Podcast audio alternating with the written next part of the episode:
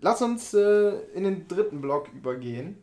Das wäre der Nachwuchsbereich, denn äh, der Dennis hatte äh, in der Sommerpause sehr viel Zeit und hat sich ähm, mit zwei weiteren Neuverpflichtungen der Gladiators, das haben wir jetzt noch gar nicht thematisiert, aber deswegen ja der dritte Block. Ähm, du hast dich mit zwei no weiteren Neuverpflichtungen unterhalten, die vor allem strukturell eine Verbesserung darstellen. Das kann man, glaube ich, unterm Strich ohne jeden Zweifel so sagen. Dennis, du hast mit Christian Held und Dominik Dörr gesprochen. Der eine wird Co-Trainer unter Marco Vandenberg und Nachwuchskoordinator, der andere Jugendtrainer. Was ist dein Eindruck von diesen beiden Verpflichtungen? Also grundsätzlich finde ich das super, dass diese beiden Stellen überhaupt besetzt wurden, also dass die geschaffen wurden quasi. Und ähm, ja, im zweiten Schritt ist es auch echt gut, wie die besetzt wurden, muss man einfach sagen. Also Christian Held ist ähm, wirklich hervorragend ausgebildet, hat, äh, ja, er hat es ja in unserem Interview erzählt, kann man ja alles nachlesen, wir müssen jetzt nicht nochmal alles genau durchkauen hier. Aber das ist auf jeden Fall eine sehr interessante Position und der hat auch auf jeden Fall, also der wird nicht an zu wenig Arbeit leiden hier. Also der hat auf jeden Fall ganz, ganz viel zu tun, wo er ansetzen kann, ähm, Sachen aufbauen kann in der Nachwuchsförderung, vor allen Dingen auch in der Breite, wie man möglichst viele Kinder und Menschen von Basketball begeistert und in die Hallen bringt und so. Ähm, da hat er auch viele Ideen und da bin ich echt gespannt, was passiert. Und ähm, ja, mit Dominik Dörr kommt ein Trainer aus äh, Urspringen von einem der echt ganz starken deutschen Nachwuchsstandorte nach Trier. Äh, ein Glücksfall, weil er halt privat zurück ins Saarland möchte und von da aus ist so der nächste interessante Job eben der bei den Gladiators gewesen auch wenn es für ihn erstmal nur eine halbe Stelle ist und er noch als Erzieher im ähm, Saarland weiterarbeiten wird oder wiederarbeiten wird. Ja, also das finde ich auf jeden Fall eine super Entscheidung, dass man so auf Nachwuchs setzt und da ähm, strukturell vorangeht. Ähm, ja, das ist natürlich wahrscheinlich auch mit ein Grund, warum dann nicht ganz so viel Geld für den Kader zur Verfügung stehen könnte. Ähm, zumindest kann ich mir das vorstellen. Das wird ja so genau nicht kommuniziert. Das ist immer damit könnte man sich auch viel Wind aus den Segeln nehmen. Ja, wenn man, wenn man damit so umgehen genau. würde, dass man sagt, hier, wir haben jetzt machen diese strukturellen Investitionen und wollen deshalb ein Pro-A-Mittelfeld-Team aufstellen, dann wird ja niemand sagen, nee, das finde ich scheiße, sondern dann sagen die Leute, okay, gut, ähm, dann ist das so, weiß ich Bescheid. Ich, wenn ich trotzdem ein Team sehe, das kämpft und ein paar Spiele gewinnt zu Hause, dann ist das ja gut.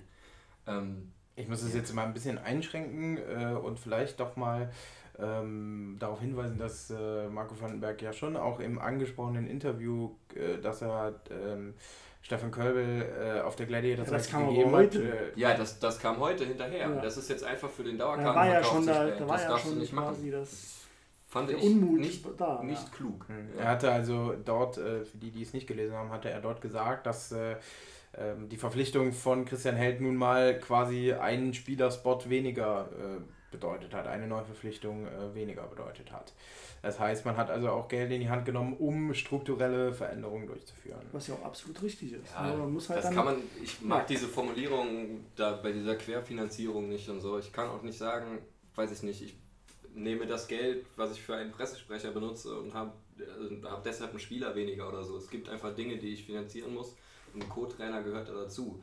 Ähm, Außerdem war es ja schon das Ziel und muss das Ziel sein, auch irgendwie mal mehr Geld zu generieren und den Etat zu steigern. Und ob das passiert ist, wissen wir nicht. Also Anzeichen dafür gibt es nicht. Mhm. Dazu kommen wir gleich vielleicht nochmal äh, im vierten Teil des Podcasts. Ähm, lasst uns beim Nachwuchs äh, nochmal bleiben. Was bedeutet das denn jetzt äh, für den Trierer?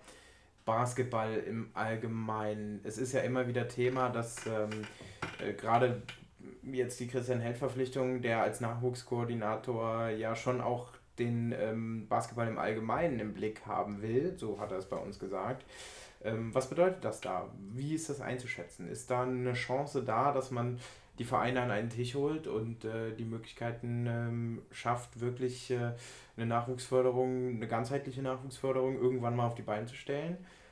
Ich meine, da sind ja schon auch ganz andere Personen dran ähm, gewesen und nicht besonders erfolgreich äh, aus verschiedensten Gründen. Das ist auf jeden Fall eine total, total schwierige Aufgabe. Aber zum Glück weiß Christian Held das auch und hat sich vorher schon mit einigen Beteiligten unterhalten und ja, weiß ungefähr, was auf ihn zukommt. Mhm. Ich glaube trotzdem, dass das möglich ist. Man kann die Leute an einen Tisch holen. Ähm, ja, man muss dann halt sich auch auf eine gemeinsame Linie einigen und wirklich versuchen, mit allen Vereinen, mit allen Beteiligten die Sportart Basketball zu stärken. Ja. Es muss dann nicht in erster Linie darum gehen, das was, die, das, was die Vereine manchmal kritisieren, dass es nur darum geht, irgendwie Topspieler zu entwickeln für ein Bundesliga- oder Pro A-Team, sondern auch einfach darum, dass es mehr Basketballspieler gibt, die als Trainer und Schiedsrichter in den Vereinen arbeiten können. Da haben die Vereine auch was von. Und ja, wenn sich dieser Gedanke so durchsetzt, dass man das gemeinsam auf jeden Fall schaffen kann und dass das eine gute Sache ist, und dass Christian Held dafür steht, dass das auch auf hohem Niveau und, und mit einem klugen Konzept durchgesetzt wird, dann bin ich der Meinung, dass das funktionieren kann. Und ähm, ja, ich hoffe das wirklich und wünsche dabei viel Erfolg. Das wünschen wir alle. Christoph nickt. Wir freuen uns auf jeden Fall über diese beiden Verpflichtungen. Das war eine sehr, sehr positive Nachricht. Ähm, sehr gut, ja. Äh, in der Sommerpause. Das äh, kann man definitiv so sagen. Nachdem wir den Nachwuchs ähm,